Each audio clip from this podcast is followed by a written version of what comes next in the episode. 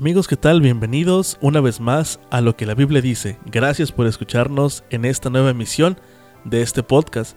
Gracias porque sabemos que han compartido, han replicado las anteriores emisiones y estamos muy agradecidos por ello. Gracias a Dios por eso. Hoy iniciamos una, una nueva emisión.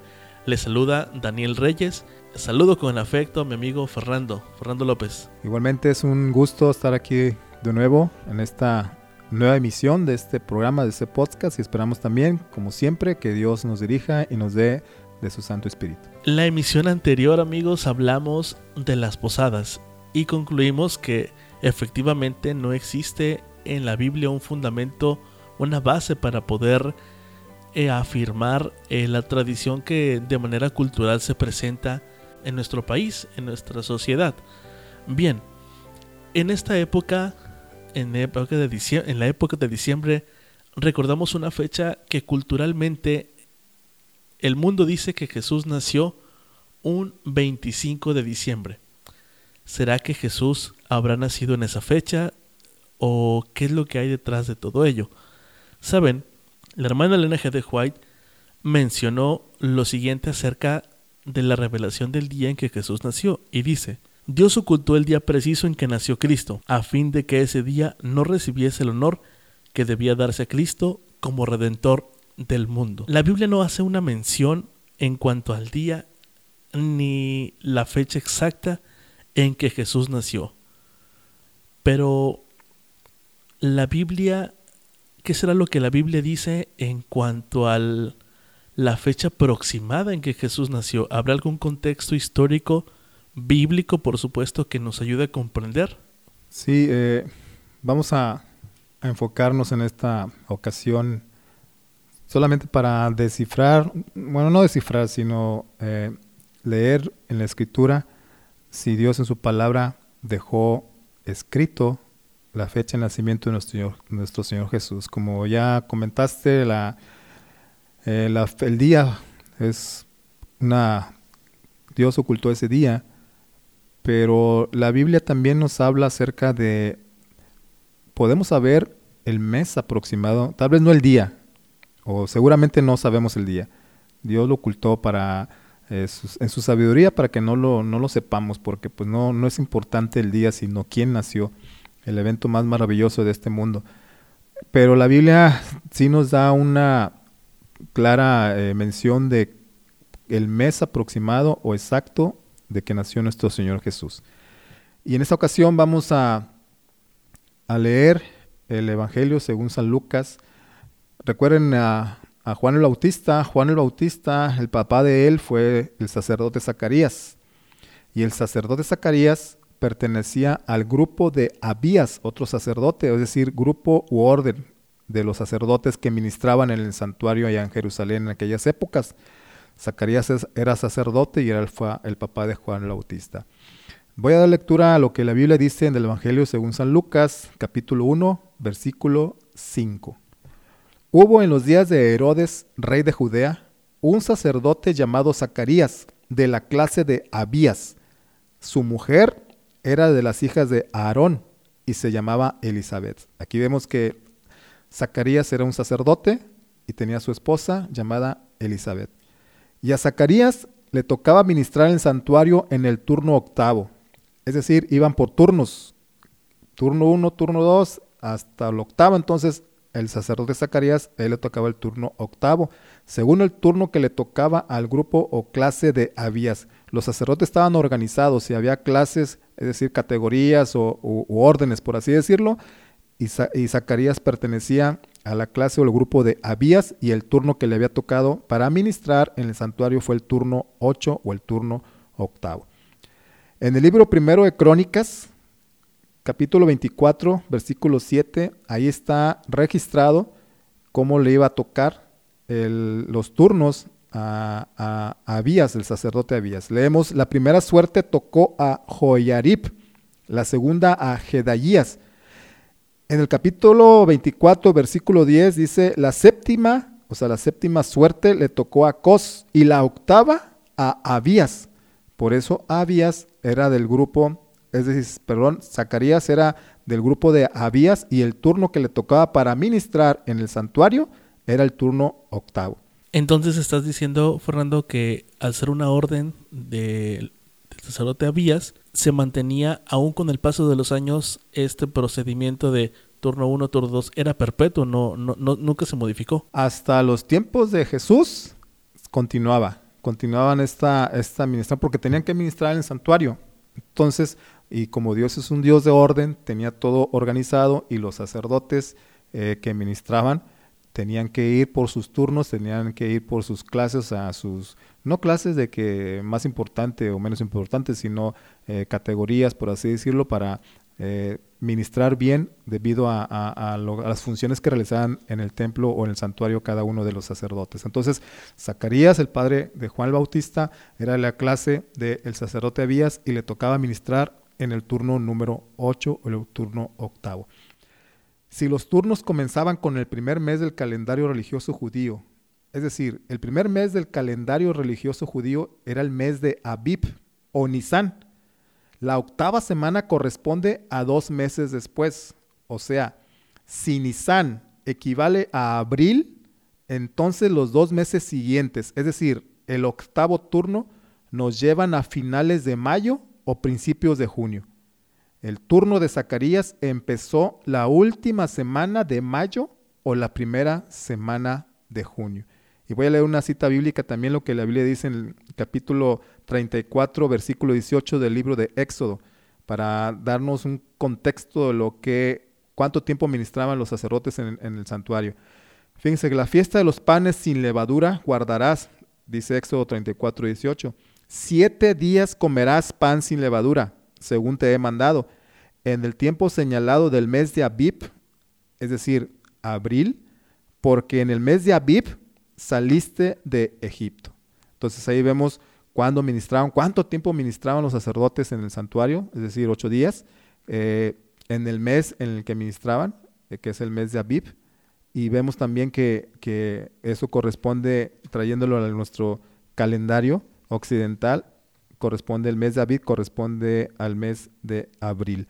Entonces, este, ahí vemos señalado claramente cómo se va, cómo Dios va eh, desglosando este, este acontecimiento que, está, que estaba por suceder en, esos, en ese entonces. Y vamos a leer también Lucas 1.18. Lucas 1.18, lo que la Biblia dice es esto. Aconteció que ejerciendo Zacarías el sacerdocio delante de Dios según el orden de su clase, versículo 9, conforme a la costumbre del sacerdocio, le tocó en suerte ofrecer el incienso entrando en el santuario del Señor. Es decir, Zacarías volvió a su casa después de cumplir los días de su ministerio. Dijimos que los días del ministerio duraban siete días, ocho días.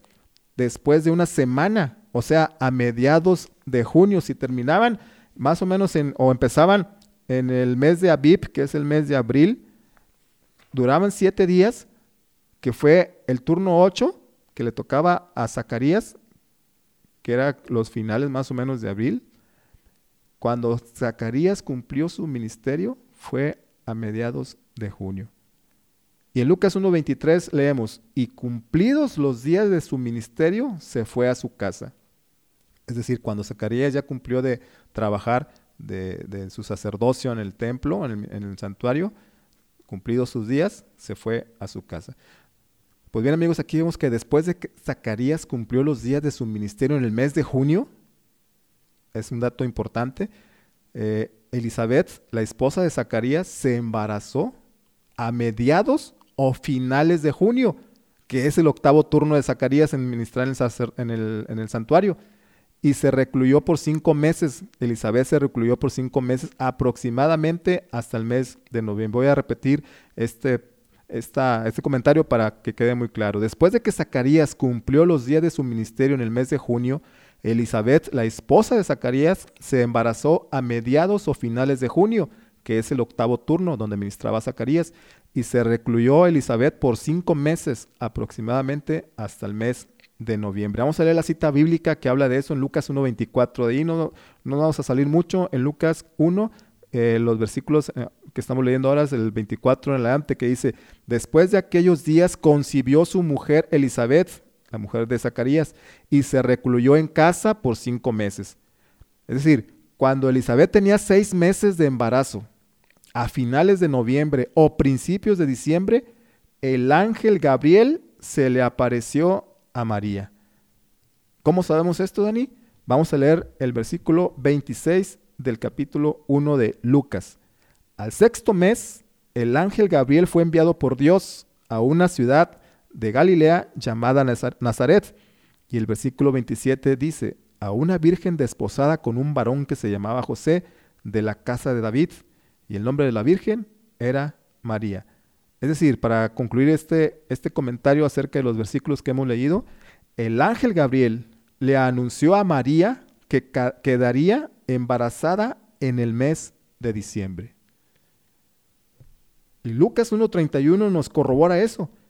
Y ahora cuando el ángel Gabriel se le apareció a María, le dijo, y ahora concebirás en tu vientre y darás a luz un hijo y llamarás su nombre Jesús. Así que como ves, Dani, aquí ya está Dios desglosando, como dije anteriormente, el proceso, el desarrollo de los eventos que iban a culminar con el nacimiento de nuestro Señor Jesús y nos van marcando las pautas para saber aproximadamente o específicamente el mes en que nuestro Señor Jesús nació. Vamos a leer el versículo 35 de capítulo 1 de Lucas. Respondiendo el ángel le dijo, el Espíritu Santo vendrá sobre ti, ah, dijo a María, y el poder del Altísimo te cubrirá con su sombra, por lo cual también el santo ser que nacerá, que nacerá, perdón, será llamado Hijo de Dios. Fíjate un paréntesis aquí. Aquí hay una cita bíblica, aparte de las muchas que hay en la Biblia, de la Trinidad. Algunos no creen en la Trinidad, algunos creen que, no es correcto, pero fíjese lo que dice esta cita, Lucas 1.35. El ángel le respondió y le dijo, el Espíritu Santo vendrá sobre ti. Ahí está una, una persona de la divinidad, exactamente, el Espíritu Santo.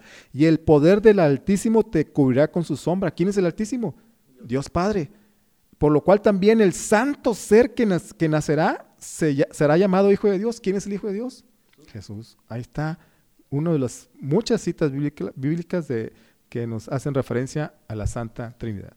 Hoy, bueno, entonces hablamos de, del sacerdote Zacarías, hablamos de Elizabeth y ahora estamos hablando de María. Ahí mencionaste la, eh, los tiempos y los meses que, con los de diferencia. ¿Qué parentesco había o por qué la Biblia trae al tema al profeta Zacarías y Elizabeth junto con María. Sí, eran primas, eran, eran primas, o sea, eh, eran, bueno, en aquel tiempo el, parentesco cercano, aunque fueran primos hermanos, por ejemplo, aquí a tu primo hermano no se le llama primo, se le llama hermano, por así decirlo, en aquellos tiempos, porque era el lazo sanguíneo muy cercano, muy cercano, pues era, decir, en lugar de primos era hermanos, así me explico. Entonces, ellos también eran, eran, eran primos. Entonces, eh, pues repetimos eso, ¿no? De, de Lucas 35, cuando lo dijimos, ahora vamos a ver lo que dice el, el versículo 36 de Lucas 1. Y aquí tu pariente Elizabeth, sigue diciendo el ángel Gabriel a, a, María, y aquí tu pariente Elizabeth, ella también ha concebido hijo en su vejez, y este es el sexto mes para ella, la que llamaban estéril. Aquí hay que enfatizar esta, esta parte, hermanos. Cuando Gabriel le dijo a, María que Elizabeth estaba embarazada, para Elizabeth ya era el sexto mes para ella. Y si recordamos, el ángel le dijo a María que en diciembre María se iba a embarazar. Y si en diciembre ya el ángel le dijo a María que se iba a embarazar y también le dijo que Elizabeth ya tenía seis meses de embarazo. O sea, en el mes de diciembre, ya estando embarazada, María fue a buscar a Elizabeth. O sea, aquí ya vamos un poquito más eh, eh, concluyendo con, la fecha o el mes, no tanto el día, de hecho el día no, no está especificado, pero podemos saber eh, aproximadamente específicamente el mes que nació, que nació nuestro Señor Jesús. Entonces, repito, cuando el ángel Gabriel le dijo a María en diciembre que, iba, que iba a estar embarazada, Elizabeth ya tenía seis meses, seis meses de embarazo. Sigo leyendo Lucas 1.39. En aquellos días levantóse María, levantándose María, fue deprisa a la montaña, a una ciudad de Judá, y entró en casa de Zacarías y saludó a Elizabeth. Y aconteció que cuando oyó Elizabeth la salutación de María, La criatura saltó en su vientre, es decir, la criatura que traía Elizabeth en su vientre saltó cuando escuchó la voz de María, y Elizabeth fue llena del Espíritu Santo, y exclamó a gran voz y dijo, bendita entre las mujeres y bendito el fruto de tu vientre. Versículo 43. ¿Por qué se me concede esto a mí que la madre de mi Señor venga a mí? dijo Elizabeth a María. Versículo 44. Porque tan pronto como llegó la voz de tu salutación a mis oídos, la criatura saltó de alegría en mi vientre. Entonces amigos, aquí vemos que cuando María llegó a la casa de Elizabeth en diciembre y se quedó con ella tres meses, es decir, hasta el mes de marzo, mes en que nació el Juan, Juan el Bautista. María llegó en diciembre con Elizabeth, se quedó tres meses y hasta el mes de marzo, que fue el mes en que nació Juan el Bautista. Entonces, si ya vayan captando eh, la idea de cuándo o el mes en que nació nuestro Señor Jesús.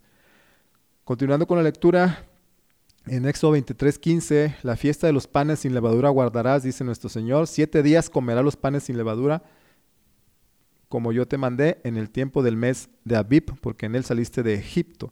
Entonces, eh, ya vemos ahí que, cuando María fue y cuando nació Juan el Bautista. Ahí tenemos ya un mes del nacimiento de Juan el Bautista, que fue en el mes de marzo. ¿Y cuánto tiempo tenía María de embarazada? Tres meses. Tres meses, exactamente. Entonces, este, continuando, Lucas 1.56, y se quedó María con ella como tres meses. Después se volvió a su casa. Cuando a Elizabeth se le cumplió el tiempo de, de su alumbramiento, dio a luz un hijo. Es decir, eh, después de que María duró tres meses con Elizabeth, se retiró María a su casa, se regresó y Elizabeth dio a luz un hijo. Y ahora, hermanos o amigos, si Juan Bautista nació en el mes de marzo y era seis meses mayor que Jesús, súmele seis meses al mes de marzo y nos da como resultado el mes de septiembre, mes en que nació nuestro Señor Jesucristo. Entonces, gracias al contexto histórico bíblico que podemos encontrar y que acaba de mencionar Fernando, podríamos como bien lo dijo, concluir que Jesús aproximadamente nació en el mes de septiembre. El día, insistimos, Dios no reveló el día porque no, no, no conocemos la razón, la razón por la cual Dios no reveló el día. Pero el día no importa. Lo que importa es que Jesús nació y vino para que nosotros para dar su vida por nosotros y poder ser salvos. Ahora, el 25 de diciembre la tradición dicta que Jesús nació. ¿De dónde nace? ¿Por qué? ¿Por la tradición dice, marca esa fecha como el nacimiento de Jesús? Hemos visto que, que la Navidad llegó al mundo por medio de la Iglesia Católica y que ya la recibió del paganismo. Pero también hay que preguntarnos de dónde la sacaron los paganos, o sea, cuál fue su verdadero origen. Eh, ¿Sabía usted que el originador de la fecha 25 de diciembre fue el bisnieto de Noé llamado Nimrod? Nimrod también fue fundador de la ciudad de Babel y el primer hombre que los babilonios asirios consideraban un dios. La fecha 25 de diciembre no existe en ninguna parte de la Biblia y en ninguna parte de ella se menciona el cumpleaños de Jesús. Los babilonios y asirios fueron los primeros en celebrar un cumpleaños el 25 de diciembre en esta tierra y fue para celebrar el nacimiento del legendario niño dios Tamuz, supuesto hijo de Nimrod. Eh, claramente vemos aquí que esto es una, estas festividades, la Navidad y las posadas no, no tienen fundamento bíblico. Y entonces volvemos a preguntarnos cuándo nació Jesús. Bueno, ya dijimos que aproximadamente el mes de septiembre. Eh, hay una cita bíblica también en Daniel, en el libro de Daniel, capítulo 9, versículo 27, dice, y en otra semana confirmará el pacto a muchos, y a la mitad de la semana hará cesar el sacrificio y la ofrenda. Después, con la muchedumbre de las abominaciones, será el desolar. Jesucristo a la edad de 30 años fue bautizado, según Lucas 3:22. A la edad de 30 años fue bautizado Jesús y realizó su ministerio durante tres años y medio, cumpliéndose así lo que Daniel profetiza. La semana tiene siete días, y la mitad de la semana son tres días y medios, días proféticos, según números 14.34, según el libro de números 13, perdón, 14.34, los días son proféticos. Entonces, Cristo después de sus tres años y medio de predicación, muere a la edad de 33 años y seis meses. Cuando nuestro Señor Jesús murió tenía 33 años y seis meses. Él murió el día 14 de Nisan o Abib. Ese día o ese mes es el calendario religioso judío, es el primer mes del calendario religioso judío, el mes de Nisan o Abib, que corresponde aproximadamente a abril, occidentalmente hablando. Ahora, si contamos los seis meses faltantes para que Cristo cumpliera sus 34 años, nos lleva aproximadamente al mes de septiembre o al mes de octubre, pero jamás al mes de diciembre. No se sabe el día, pero la Biblia sí nos indica aproximadamente el mes de su nacimiento. Y otra razón importante para comentar y tal vez ya concluir, los pastores y su ganado no se podían mantener a la intemperie en esa época del año, sea, en diciembre, cuanto más el niño Jesús, que lo acostaron en un pesebre en pañales, según lo que leímos en Lucas 2.12. Y Jesús mismo atestigua la rigidez del invierno de la tierra de Israel, tanto que dice, orad pues que no acontezca vuestra huida en invierno. Eso lo vemos en Marcos, en el libro de Marcos, capítulo 13, versículo 18. Por lo tanto, Cristo no nació en diciembre, nació en, otoño, la tercera estación del año. Las escrituras indican que ese acontecimiento sucedió a principios de otoño, posiblemente entonces, como bien lo mencionábamos, en el mes de septiembre, alrededor de seis meses después de la Pascua. Si Dios hubiese querido que guardáramos y celebráramos el cumpleaños de Jesús, no habría ocultado la fecha. Por esto todos concluimos que las fiestas de la Navidad y las posadas tienen su origen en el paganismo. La Biblia nos aconseja en Apocalipsis 18:14, salid de ella, pueblo mío, para que no seáis partícipes del pecado y no recibáis de sus plagas. Amigos, en esta emisión, como en la emisión anterior, no estamos alarmando para que no, no haya una reunión decembrina en este año. Al contrario, es el momento quizá eh, propicio, dado que ahí están las vacaciones, que hay la oportunidad para que la familia se reencuentre, para que los amigos se vuelvan a ver.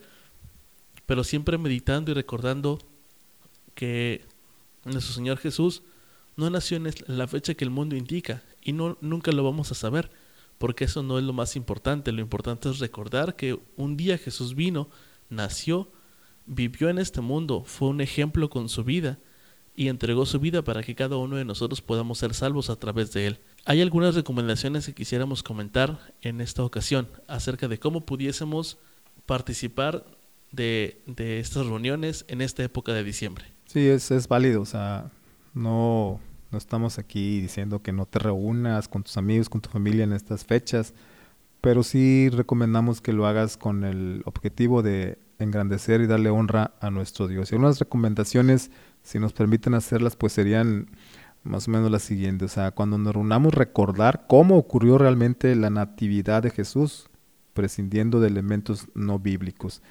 O sea, vamos, si nos reunimos, vamos a recordar cómo nació Jesús. O sea, no exagerando o excediéndonos en comidas o en, pláticas que nada tienen que ver, o sea, superficiales o, o, nada que ver con el nacimiento de Jesús. Entonces, eh, es una recomendación ahí si la, si la gustan eh, llevar a cabo. También evitar la guerra comercial y cultural. Ya sabemos que en estas épocas eh, la gente tiene dinero por los aguinaldos y pues es muy fácil gastarlo y lo gastamos de más y todo por, por el boom comercial y todo eso, pero entonces hay que evitar esa guerra y también lo cultural porque pues hay, hay dentro de la familia, o sea, puede haber culturas diferentes y, no podemos coincidir en estas, en estas fechas. Bueno, vamos a, vamos a tratar de evitarlas y llevar todo, todo en paz, o sea, no, no, no cayendo en, en, en, discordia ni en pleitos por, por algo que no, pues no, tiene, no vale la pena. Otra sería promover la solidaridad. O sea, en esta época donde la gente está más sensible, pues eh, ser solidarios, eh, apoyarnos y todo eso. También preparar regalos. Si va a preparar regalos, prepáralos sobre todo para los más necesitados. O sea, como ya comenté, los regalos que buscamos es para para satisfacer nuestros eh, deseos o nuestro eh, egoísmo, por así decirlo, nuestra vanidad, no tanto por satisfacer alguna necesidad, Entonces, si, si hay que preparar regalos, pues hay que prepararlos para la gente necesitada, no sé, gente del, que no tiene pues que comer, no tiene dónde dormirse, no tiene eh, un lugar de refugio y, llevarle algo, ¿no? Comida, cobertores, algo así para, para este tipo de, personas que están necesitadas. Eh, aprovechar la cena, la cena de la Nochebuena, como le llaman, como una ocasión de encontrarse y cenar juntos en familia. Como ya dijimos, estrechar los lazos familiares, estrechar eh, el amor y la unión familiar para recordando sobre todo que en, esta, en este mundo nació un Salvador que nos dio vida y nos dio salvación. Y por último, destacar que la evocación del nacimiento de Jesús es un acto conmemorativo, pero no litúrgico. Es decir, no encarnizarnos o enfrascarnos en luchas en, o en pláticas, en discusiones teológicas de que sí nació o no nació.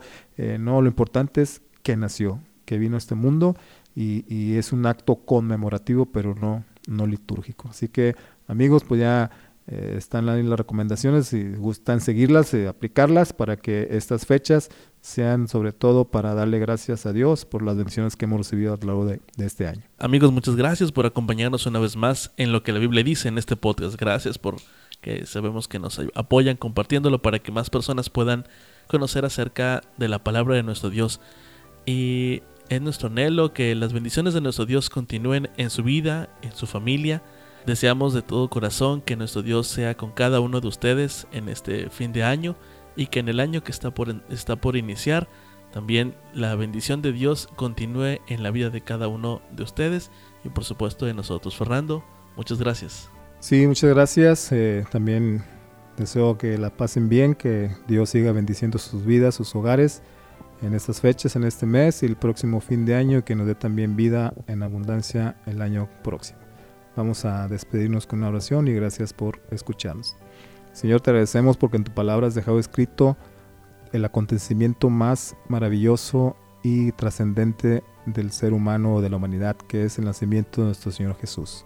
Como ya vimos en tu palabra, no nació el 25 de diciembre, no nació un día, o mejor dicho, no has dejado escrito el día en que nació, pero al estudiar a fondo los textos bíblicos que tú has dejado, nos lleva a la conclusión de que pudo haber sido en el mes de septiembre u octubre, una época del año de, del mes de la estación de otoño, pero repito, lo más importante, Señor, es que enviaste a tu Hijo a vivir y a morir por nosotros y que muy pronto va a regresar. Bendice a nuestros oyentes, bendice a nuestros amigos y gracias por tu amor y tu misericordia. Gracias por el don inefable de tu Hijo Jesús. En su nombre oramos. Amén.